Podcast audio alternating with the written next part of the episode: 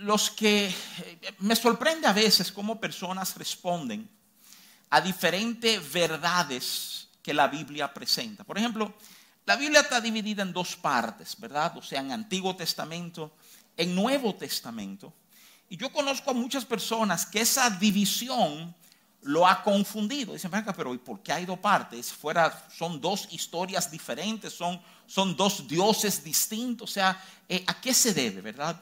Y déjame simplemente tomar un momentito para decirte que a pesar de haber una división, y ciertamente la hay, una división que tiene una diferencia y un espacio intertestamentario que abarca unos 400 años, ¿verdad?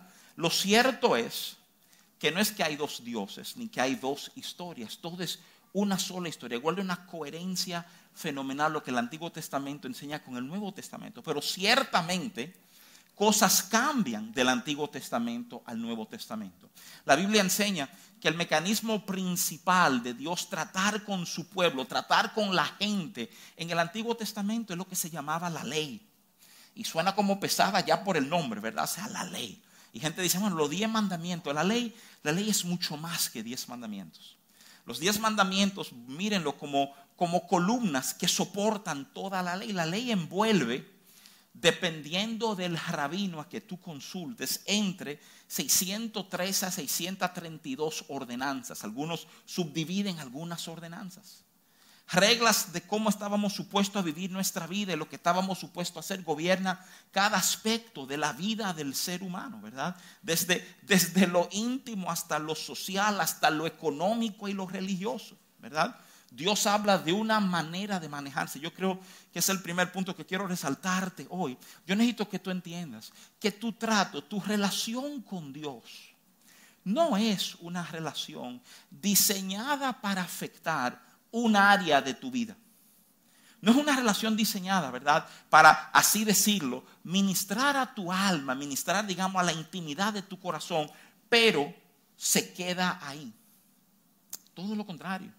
Nuestra relación con el Señor está diseñada y así lo reflejaba la ley, ¿verdad? Para afectar cada área de nuestra vida. Estamos supuestos vivir cada área de nuestra existencia con un entendimiento del corazón de Dios para esa área en nuestras vidas, ¿verdad? Lo cierto es que lo que cambia enormemente entre el Antiguo y el Nuevo Testamento es lo que muchos llaman gracia la manifestación abundante de gracia. Lo que vemos es que ya no gobierna la ley, sino la gracia que se nos ha sido dado en Cristo Jesús. Debo resaltarte, la ley no desaparece, la ley se cumple. No es que se vote y dice, pues esto no sirve, ¿verdad? No, no, no, no. Es que al Jesús cumplirla perfectamente, ya no necesitamos más la ley. Y, y nos gobernamos o somos gobernados por gracia. Yo sé que el concepto de gracia intimida a muchos. Porque dice, pues si estamos hablando de gracia, cada uno va a hacer lo que bien le parezca. Y como he respondido en otros momentos, el que va a hacer lo que bien le parece porque no ha entendido el tipo de amor que el Padre ha mostrado a nuestras vidas. Porque cuando tú has recibido el amor que nosotros hemos recibido, tú no quieres alejarte de aquel que te ha amado de esa manera. Ese, es el gancho de gracia. El gancho de gracia que descubrimos que somos amados más allá de lo que jamás concebimos que podíamos ser amados. Yo quiero leerte algunos versos porque, porque va muy al punto de lo que quiero hablar contigo, ¿verdad? Que nos ayudan a entender un poquito las, y uso esta palabra responsablemente, las ventajas de vivir bajo gracia. Mira, en Juan 15, 12, Jesús dice esto. Y voy a leerte varios versos juntos. Dice Juan 15, 12, este es mi mandamiento, que os améis unos a otros como yo os he amado. Juan 13, 34 dice, un mandamiento nuevo os doy, que os améis unos a otros como yo he amado, que también os améis unos a otros. Sea que si tú tomas rápidamente el Antiguo Testamento, tú vas a descubrir que el Antiguo Testamento te dice que debemos amar a nuestro prójimo. De hecho, cuando le piden a Jesús que resuma toda la ley, Jesús la resume diciendo, hay que amar a Dios con toda tu mente, toda tu alma, todas tus fuerzas. Y hay que amar a tu prójimo como a ti mismo. La ley, la ley te dice, ama a tu prójimo. ¿Tú sabes lo que te dice gracia? Gracia te dice, ama a tu prójimo como yo te he amado a ti. Gracia te pone un referéndum, te dice, mira, mira, mira, no es simplemente amar a tu prójimo, digamos, a tu manera, ¿eh? es amar a tu prójimo de la misma forma en que Dios amado a ti. Y ya, ya el estándar cambia. Ya, ya mi entendimiento de amar no puede ser simplemente como a mí me dé la gana amar, sino que como Él ha depositado algo en mí, de eso que Él ha depositado en mí, yo estoy supuesto tomar y dárselo a otros. Qué cosa tremenda esa verdad. ¿eh? La verdad de que Dios nunca te ha bendecido a ti. Óyeme bien, Dios nunca te ha bendecido con el propósito de que a ti te vaya bien y punto. ¿Tú sabías eso? Esa es una de las, de las de los cambios, de las tergiversaciones que en el tiempo, digamos, cultura y religión le ha dado al mover de Dios. Desde que tú oyes a Dios hablarle a Abraham en Génesis 12, Dios habla de bendecirlo para que en él todas las familias de la tierra sean benditas. Dios nunca te ha bendecido con la intención de que tú puedas levantar la mano y decir, ay, qué bueno, Dios me bendijo. Dios te ha bendecido con la intención de que tú puedas ser bendición a otro. Y esa parte B, como que se nos pierde un chin a veces, amados hermanos. Estamos, amamos la, que Dios me bendiga. Pero la parte de yo tener que hacer algo con esto que he sido bendecido, ¿eh? esto, esto también es de las verdades que la palabra de Dios pone delante de nuestro entendimiento. Él te amó para que tú puedas modelar otro tipo de amor. Él te perdonó para que tú puedas perdonar. Yo he dicho en múltiples ocasiones que el perdón, el perdón, si tú tratas de pesar el perdón, el perdón es injusto. Luce injusto. Tú me haces una maldad, entonces viene con una carita y me dice, mira, perdóname. Y yo te supo decir, si está bien, tú estás perdonado y punto. ¿eh? Es, fundamentalmente injusto. Y siempre va a ser injusto. Si tú no comienzas a mirar el perdón comenzando con Dios. Tú ves, de repente, cuando tú te das cuenta cómo Dios te ha amado y cómo Dios te ha perdonado, perdonar a otros se vuelve algo más fácil. Yo puedo perdonarte no porque no estoy dolido con lo que tú hiciste, sino porque recuerdo rápidamente lo que Él me ha perdonado a mí. Yo puedo moverme con misericordia porque estoy consciente de la misericordia que Él ha mostrado conmigo. Yo puedo responder en mansedumbre porque Dios ha sido manso conmigo. Por favor, no te equivoques. No hay nada que Él te ha dado que no ha sido con la intención de que eso bendiga la vida de otros que están a tu alrededor. Y tenemos que comenzar a desarrollar esa mentalidad de que lo que Dios está haciendo en mí, lo está haciendo no solamente para mi bien, sino para el bien de otros. Señores, digo esto con respeto porque cuántas veces hemos visto que ignoramos cómo el trato de Dios con nosotros afecta a otros. Y déjame ir más lejos no solamente el trato de Dios. Hebreos 12:15 habla de una raíz de amargura que sale en nuestro corazón. Ese pasaje comienza hablando, comienza diciendo ese verso que tengamos cuidado. No sea que alguno deje de alcanzar la gracia de Dios. Son de esos pensamientos que deben eh, obligarnos nosotros como a meditar profundamente. ¿Cómo, ¿Cómo que deje de alcanzar gracia? Y entonces te narra cómo eso pasa, cómo una raíz de amargura brota en nuestros corazones y después dice, mira lo que dice ese mismo pasaje bíblico. Habla de esa raíz de amargura, no solo afectarme a mí, sino ser tropiezo a muchos. ¿Tú conoces gente así? ¿Tú conoces gente que el error es preguntarle cómo tú estás? Porque tú dices, ¿cómo tú estás? comienza a salir, digo esto respetuosamente, pero es la realidad, como si fuera un veneno, un dolor Y la Biblia lo que enfatiza es que esto afecta a muchos. Yo quiero traerte esta mañana conciencia de la verdad. Que cuando Dios te pide algo, Él te ha dado lo que tú necesitas para hacer aquel algo. Él no te dice ama a tu prójimo, Él te dice, mira, ama a tu prójimo como yo te he amado a ti. Él no te dice perdona, Él te dice perdona como yo te he perdonado. Entonces, óyeme bien, óyeme por un momentito. Si tú estás luchando para perdonar a alguien, si tú estás luchando para mostrar amor a otros, quiero simplemente postularte a que el problema real no está con el otro, a que el problema está en tu visión de lo que Dios ha hecho por ti y para ti. Y es tan importante que tengamos claridad en este entendimiento por las cosas que vamos a estar no solamente viendo hoy, sino viviendo en los próximos días y semanas y meses. Tú ves, claridad en tu visión con Dios va a ser fundamental para tú manejar bien el periodo de transición que nos va a tocar vivir. Te quiero, te quiero hablar por un momentito de esa verdad. La realidad de que se aproxima un tiempo de transición. En momentos las transiciones nos cogen de sorpresa. Uno no se olía que eso iba a pasar. Nadie se olía que iban a cerrar el país por un año. ¿eh? Nos cogió de sorpresa a todos. Pero hay otras transiciones que uno comienza a verlas desde lejos. Yo quiero ayudarte a entender como, como, como ayudarnos a echar mano de la idea, de lo, de lo importante que es entender claramente estos momentos de transición para hacer lo que nos toca hacer en estos tiempos. Mira, en Primera de Crónicas, capítulo 12,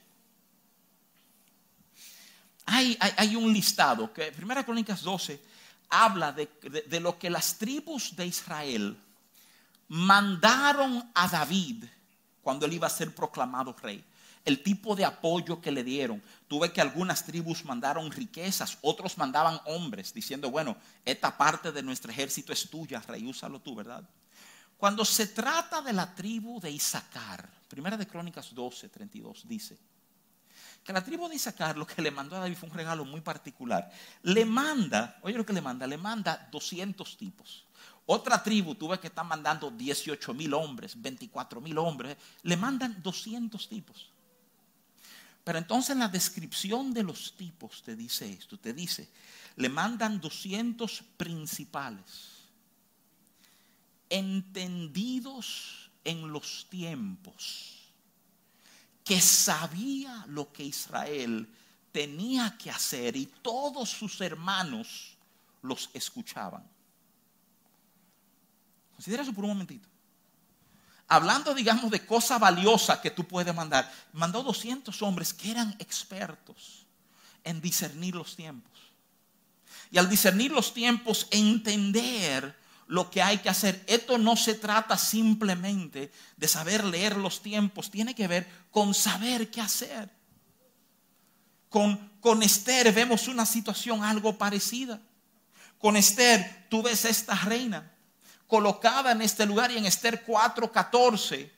Tú oyes cuando le plantean a ella, ¿quién sabe si para esta hora has llegado al reino? Su tío, su tío la despierta al entendimiento del momento. Quiero, quiero despertarte al entendimiento de este momento. Déjame explicarte algo y perdóname si parece un paréntesis, creo que es importante. Yo quiero ayudarte a entender qué me motivó a comenzar a enseñar escatología después de tantos años sin enseñar escatología. Escatología para lo que nos acompaña, a lo mejor no sabes bien a lo que me estoy refiriendo. Escatología es la rama de la teología que tiene que ver con el fin de los tiempos. Es una palabra compuesta, escatos, fin, logía, tratado o estudio, ¿verdad? Y, y, es básicamente, si uno sentarse sistemáticamente, examinar todo lo que la Biblia presenta sobre cómo las cosas terminan. ¿eh? Pero yo quiero que tú entiendas mi urgencia en tener que enseñar esto? ¿Sabes cuál es mi urgencia en tener que enseñar esto? Muy simple, óyeme bien. Tu entendimiento de lo que va a pasar mañana afectan las decisiones y la manera en que tú vives hoy. Se lo decimos los muchachos nuestros cada rato. ¡Ey! A la cama, que mañana hay clase. ¿Por qué tú lo estás mandando a acostar a las 9 de la noche? ¿Eh? Porque tiene que despertarse a las 7 de la mañana mañana porque tiene clase. Y al pleito de los fines de semana acostarse. Es que mañana no hay clase. ¿eh? Entonces no hay manera de tú acostarlo temprano. ¿eh? ¿Por qué? Porque lo de mañana ejerce un efecto en las decisiones que tomamos hoy. Tu entendimiento del mañana va a afectar cómo tú te mueves hoy. Y déjame decirte esto. Y quiero hablarte muy llanamente. A lo mejor no le suene muy espiritual a algunos, pero, pero ese es el error. El error es que entendemos que de alguna manera lo espiritual está separado de lo práctico, inclusive de lo natural.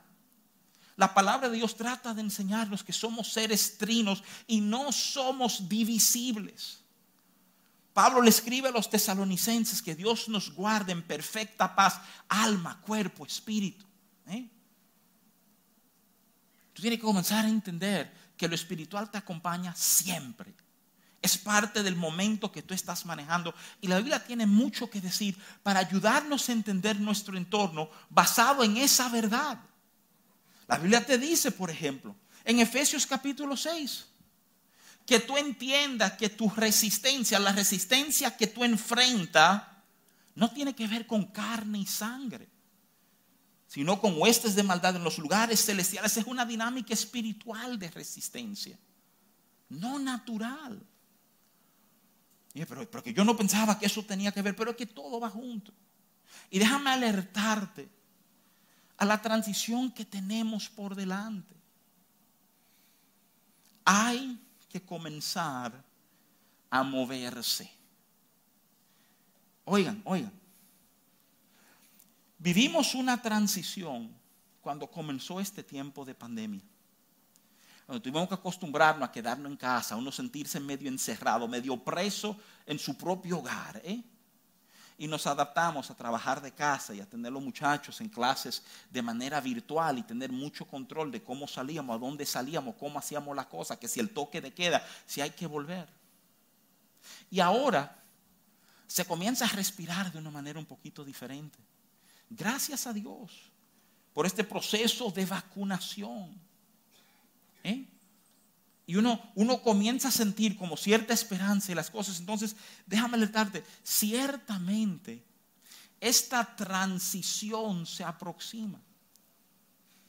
Yo creo que esta transición, escúchame esto con cuidado, tiene implicaciones no solo en lo natural, sino inclusive en lo espiritual.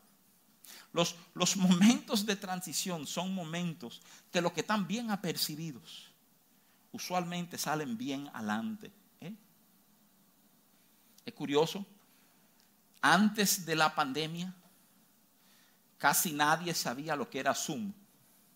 ¿eh? Nadie sabía lo que era Zoom antes de la pandemia. ¿eh? Y ahora vivimos por Zoom, básicamente. O sea, obviamente esa empresa, eso fue una explosión lo que vivieron. ¿eh? Déjame simplemente adelantarte. Yo creo que esta transición también va a tener sus explosiones. Y yo no estoy hablando meramente de empresas y de lo comercial. Yo estoy hablando de lo, de lo que tiene que ver con nuestra intimidad, nuestros corazones, nuestras familias. Para algunos sí, los proyectos que están en nuestras manos. Y que hay que aprender a ser apercibidos de estos tiempos. Fíjate que comencé hablándote de cómo en estos tiempos tenemos que tener conciencia de lo que Él ha depositado en mí ¿Y tú sabes por qué te quería hablar de esa manera? Te quería hablar de esa manera porque muchas veces periodos de transición levantan mucho ruido. Hay muchas cosas que se mueven. Y si tú estás dependiendo de tu visión, se te nubla la visión por todo lo que está pasando en estos momentos de transición. Pero si tú tienes muy claro lo que ha sido depositado dentro de ti, eso es lo, extraordinario de Dios. Oye, pueden quitarte muchísimas cosas. Pueden quitarte el carro, la casa, pueden quitarte el reloj, pueden quitarte la ropa. ¿eh? pero no hay manera de quitar lo que Dios ha depositado en ti. Eso es como lo, genial de Dios operar de esa manera. ¿eh? Y tú necesitas poder vivir con ese entendimiento de lo que Dios ha depositado en tu corazón, porque eso es lo que te va a guiar en los momentos a donde todo se nubla. Mito. No, no, no. Es que todo el mundo, ¿verdad? Crece en la transición, eso no es verdad. Hay gente que periodo de transición lo frustran. ¿eh? Y terminan inclusive peor parados que antes de que la transición comenzara. Entender esto. Entender que Él ha morado en nosotros, que Él ha depositado en nosotros lo que necesitamos. Nos da una ventaja a nosotros en momentos como estos. Y yo necesito que tú aprendas a vivir desde ahí. Mira, mira lo que quiero hacer. Quiero, quiero tomar un momentito esta mañana y hablarte de tres verdades ligadas a estos momentos de transición. Todo, todo he querido preparar, llevarte al entendimiento de que vamos a un tiempo de transición. Tres verdades ligadas a este proceso de transición. Y entonces quiero ayudarte a entender por qué Dios nos permite vivir momentos de transición, ¿verdad? Mira, lo primero que yo quiero que tú entiendas es esto. Los momentos de transición demandan trabajo de parte nuestra. Y es, es tan importante que entendamos eso. Sobre todo en este momento que nos encontramos, que quiero decir esto de nuevo con mucho respeto, pero yo sé que choca, muchos nos hemos acomodado. No hemos acostumbrado eh, a estar sentado y trancado en un solo lugar. Y pocas cosas son tan difíciles como ponerte otra vez en movimiento, como moverte del lugar a donde te acomodaste.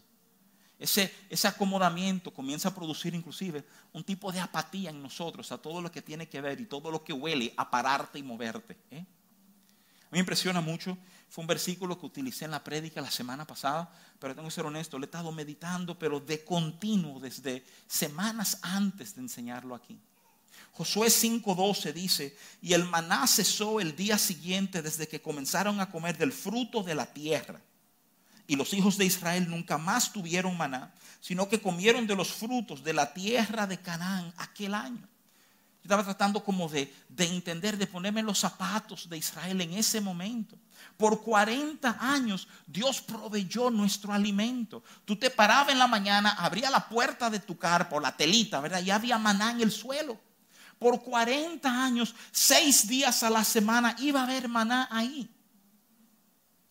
Entonces llegamos a la tierra prometida, que, siempre fue el plan. Traté de enseñar aquel y lo repito hoy.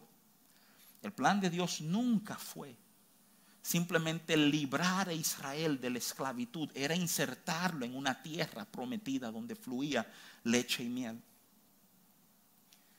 Pero, pero el proceso, la transición de pasar de nómadas en el desierto a terratenientes, iba a demandar de ellos. Tú sabes lo que tú vas a comer ahora, frutos de la tierra. Tú sabes cuál es el lío de comer frutos de la tierra. Que con los frutos de la tierra, lo que tú vas a cosechar está ligado no a tu despertarte en la mañana y abrir la puerta, sino en lo que tú sembraste.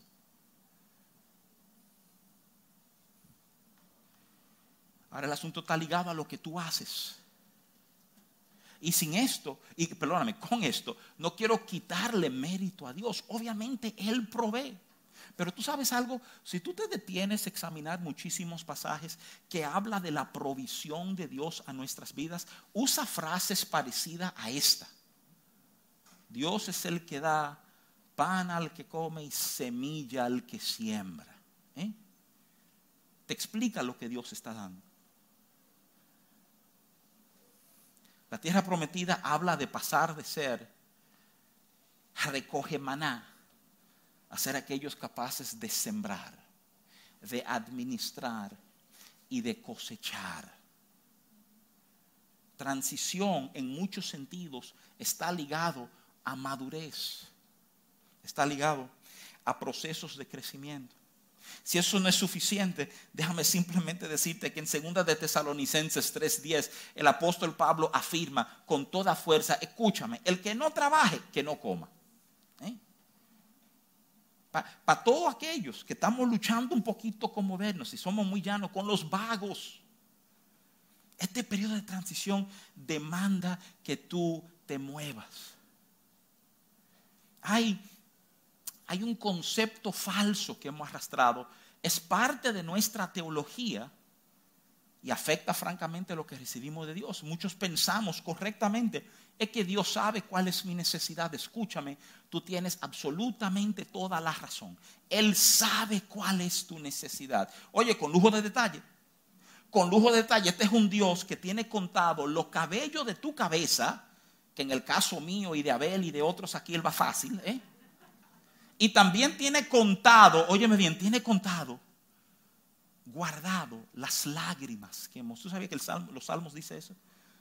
Salmo 56 enseña que nuestras lágrimas están en su frasco. No hay una lágrima que tú has llorado que ha pasado desapercibida por Dios. Entonces, ten por cierto que este Dios sabe justo lo que tú necesitas justo ahora mismito. Entonces la pregunta, entonces, ¿por qué? ¿Por qué no lo veo? ¿Por qué no lo recibo? ¿Por qué no lo tengo? ¿Eh? Bueno, porque muchos hemos adoptado un paso que tú no encuentras en la Biblia. Entonces, si Dios sabe, Dios va a resolverme. Dios lo va a traer. Yo creo que tú entiendes algo. Lo que sale de la boca de Jesús son estas palabras. El que toca, se le abre. El que llama, se le responde el que pide se le da. Muchos de nosotros queremos que nos respondan, que no abran, que no den. Y nunca hemos tocado, llamado ni pedido. Yo estoy de acuerdo contigo, escúchame bien. Oye, yo estoy de acuerdo contigo en que el sistema no es eficiente. Porque si Dios, da ya lo, si Dios ya lo sabe, que me dé lo que necesito y ya vamos a obviar ese paso del medio y ahorrar esos recursos y ese tiempo. El problema es que eficiencia nos preocupa a los seres finitos y limitados. Dios no está pensando en eficiencia, Dios está pensando en lo que conviene aunque cueste. Entonces, déjame animarte. Estos periodos de transición, hermano, tú tienes que moverte, tú tienes que ser fiel. Tú tienes que esforzarte y ser fiel en este tiempo. Cuando tú lees Mateo 25 y tú lees la parábola de los talentos, tú te das cuenta de la manera en que Dios les responde a lo que han sido fieles. Uno inclusive comienza a entender que la fidelidad es la puerta de promoción. Que el que es fiel en lo poco, Dios lo pone sobre mucho. Óyeme bien, fiel en lo poco, Dios te pone sobre mucho. Muchos quieren que le den mucho sin nunca haber sido fiel en lo poco. Y simplemente no funciona así. No es como Dios funciona. Me urge mucho que entendamos esto por lo que tenemos. Eso es lo primero que quiero decirte. Lo primero de estos periodos de transición, ciertamente, hay que entender que se tiene que trabajar. El segundo elemento de esta transición, acuérdate que te comencé hablando de lo que Él ha depositado en ti. Escúchame bien. Es posible que tú pienses que tú no tienes suficiente dentro de ti para manejar este momento de transición. Que te falta. Que te hubiera gustado, tú sabes. Es como cuando uno va a hacer algo y sabe que cuesta 100, pero le gusta andar con mil pesos en los bolsillos bueno, o sea, yo sé que cuesta 100, pero cualquier cosa tengo 900 más que me respaldan, ¿verdad? O sea, y terrible sería que yo andara con 50 y que costara 100. ¿eh? Pero déjame darte paz en este sentido. Déjame como darte, darte entendimiento, darte certeza. Es en Filipenses 1.6 a donde tú escuchas a Pablo decir que él está persuadido de esto, que el que comenzó en vosotros la buena obra la perfeccionará hasta el día de Jesucristo habla de un Dios que nunca comienza algo sin terminarlo. Eso es un problema humano. Nosotros nos aburrimos, nos desconectamos, nos frustramos. Algo nos entorpece y soltamos lo que teníamos. Él no, Él no suelta. Escúchame bien, Él no te ha soltado. Ni te soltará. Me impresiona mucho leer la historia de la iglesia que se levanta en Tesalónica. Es una iglesia muy particular, porque a diferencia de otros lugares, en, Corintios vemos a Pablo pasar un año y pico trabajando, haciendo tiendas. En Éfeso se queda un año y medio, casi dos años enseñando en la escuela de uno llamado tirano. Pero, pero cuando se tiene que ver con tesalonicenses, óyeme, Pablo aquí habló un par de semanas y tuvo que salir huyendo porque lo iban a linchar. Él, comenzó algo y salió corriendo.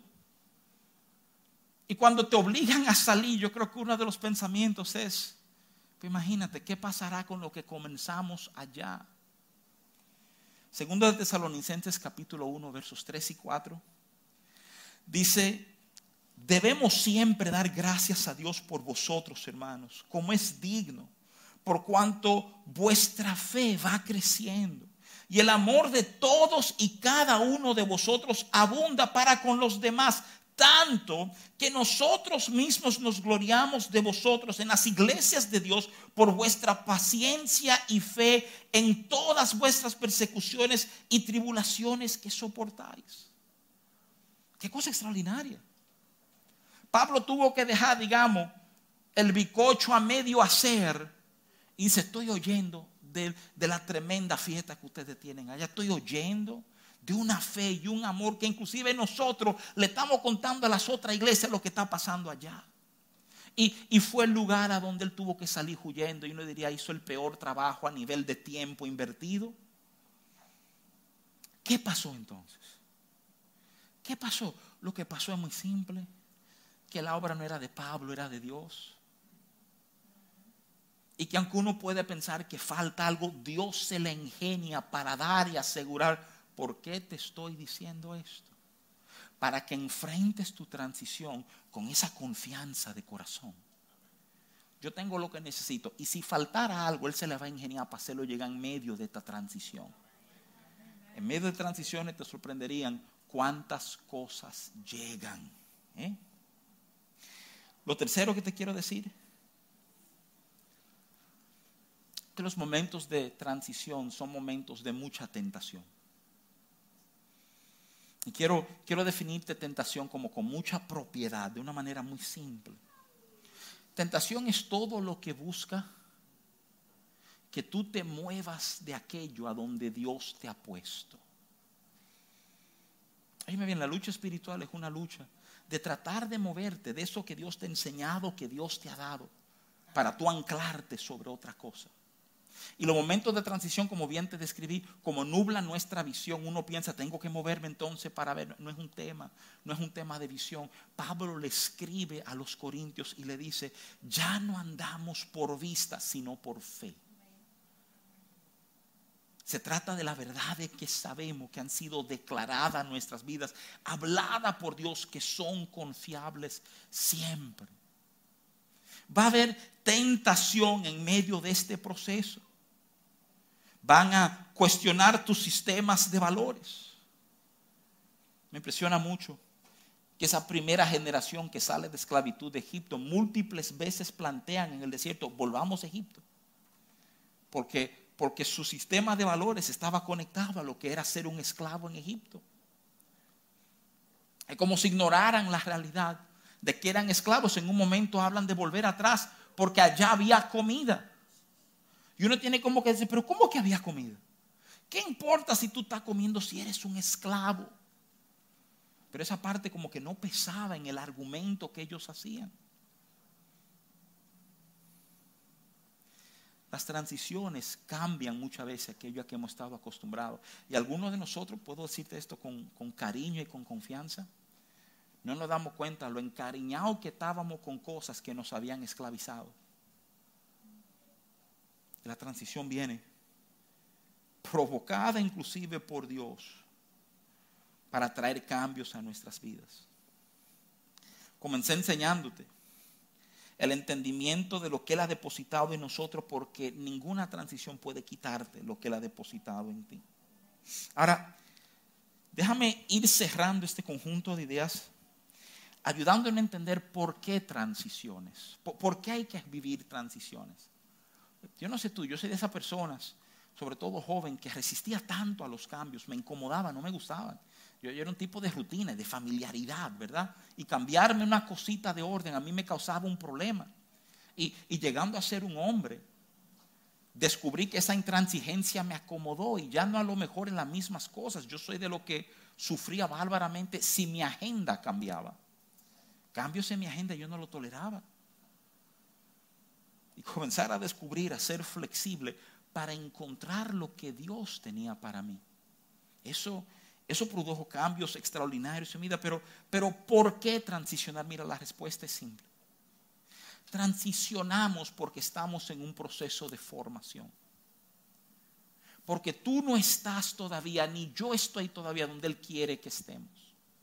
Y transición es la manera en la cual Dios nos va llevando de a donde estamos hasta donde Él anhela vernos que como te dije al principio, cuando Dios provoca estas situaciones en nosotros, nunca es para mal, nunca es para dañar, siempre es para producir la vida de su Hijo en nosotros.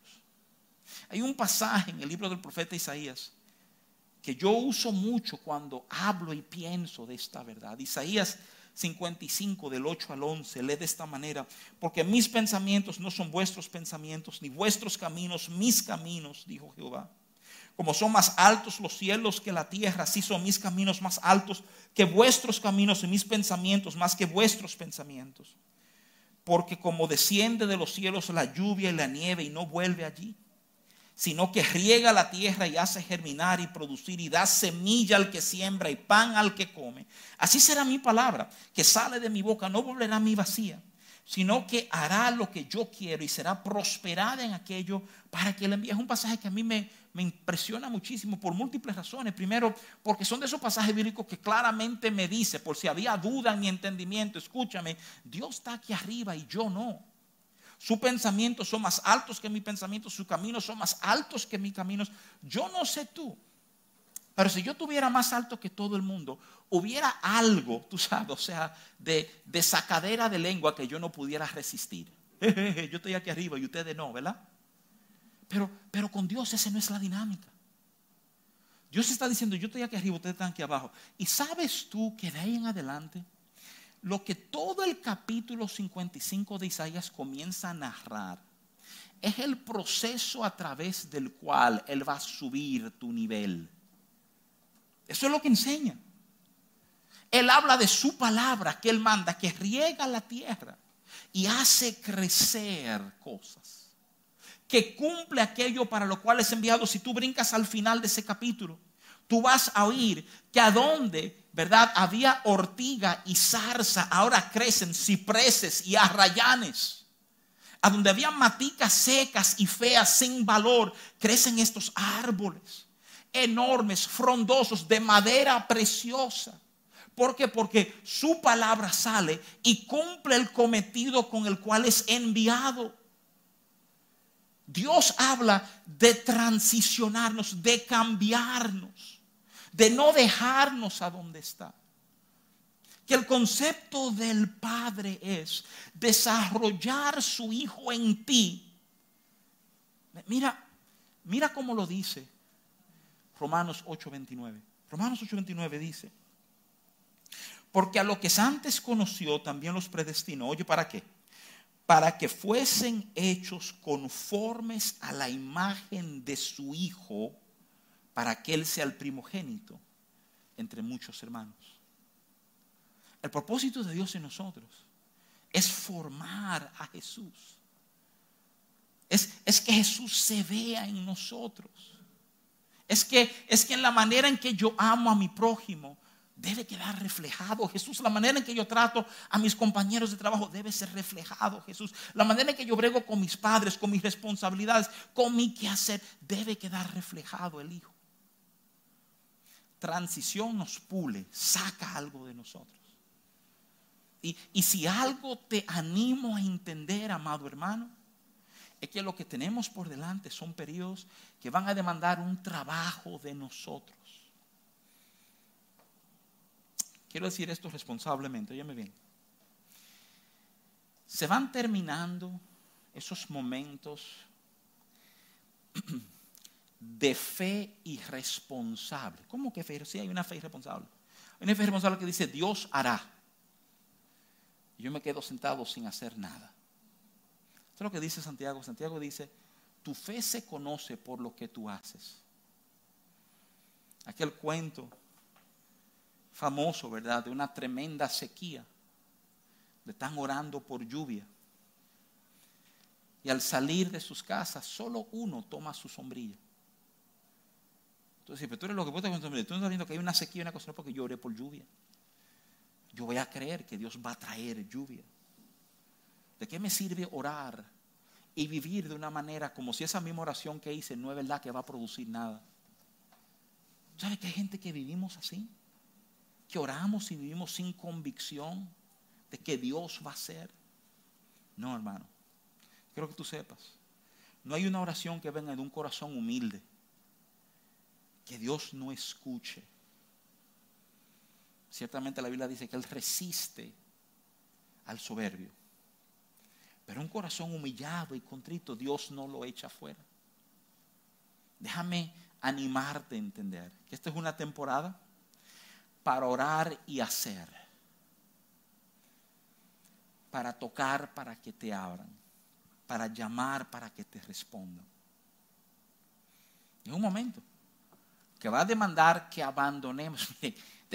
déjame cerrar diciéndote esto, lo que voy a decir. Mira, los cristianos evangélicos somos muy efectivos en retratar, digamos, los obstáculos que hay. Tradicionalmente, cuando hablamos de los obstáculos en la vida del creyente, uno dice que si el diablo, que si el mundo, ¿verdad? Que si la carne. Escúchame, tu peor enemigo en este proceso va a ser tu comodidad y tu indiferencia. Si te hablo de corazón, yo creo que Dios va a ayudarte a tomar valor por cosas que tú no habías valorado en otro momento. No ser indiferente a una serie de cosas. Y te advierto, vas a moverte.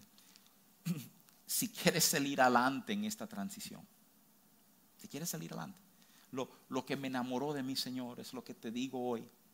Él no te va a obligar a hacer nada de esto. Pero por eso hay un valor tan grande en esos hijos de Isaacar. Discernían los tiempos, sabían lo que había que hacer. ¿eh?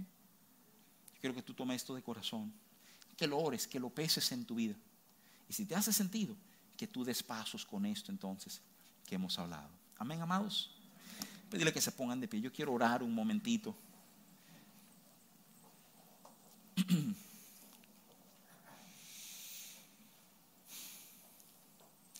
Oré al principio diciendo que nuestra dependencia de ti es de ti.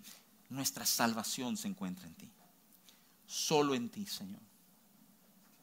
Yo pido que este, esta mañana estas palabras hayan servido para, para obligarnos a mirar nuestros corazones, para cuestionar nuestras posturas, Señor.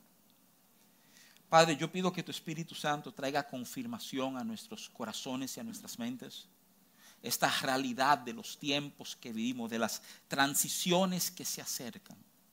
Danos corazones de gran denuedo para obedecer lo que tú pongas delante de nosotros. Gracias, porque desde ya tú has depositado en nuestras vidas lo que necesitamos para enfrentar todo lo que se levantará, Señor, en este proceso. Yo vengo en contra de todo temor, todo, todo espíritu de temor, toda mentalidad que habla de lo, incierto, pero, pero, pero, pero, esos, esos peros que a veces suenan tan bien razonados, pero que esconden un temor. Señor, tu perfecto amor echa fuera todo temor. Yo oro de nuevo, yo oro claridad de entendimiento en ti. Que cada hombre, cada mujer en este salón sepa como tú lo has amado, Señor, lo que tú has ya depositado en ellos. Padre, danos corazones prestos a obedecer. Te damos tantas gracias por tu cuidado, por tu amor, por tu misericordia sobre nuestras vidas. Te bendecimos en el nombre de Jesús. Amén.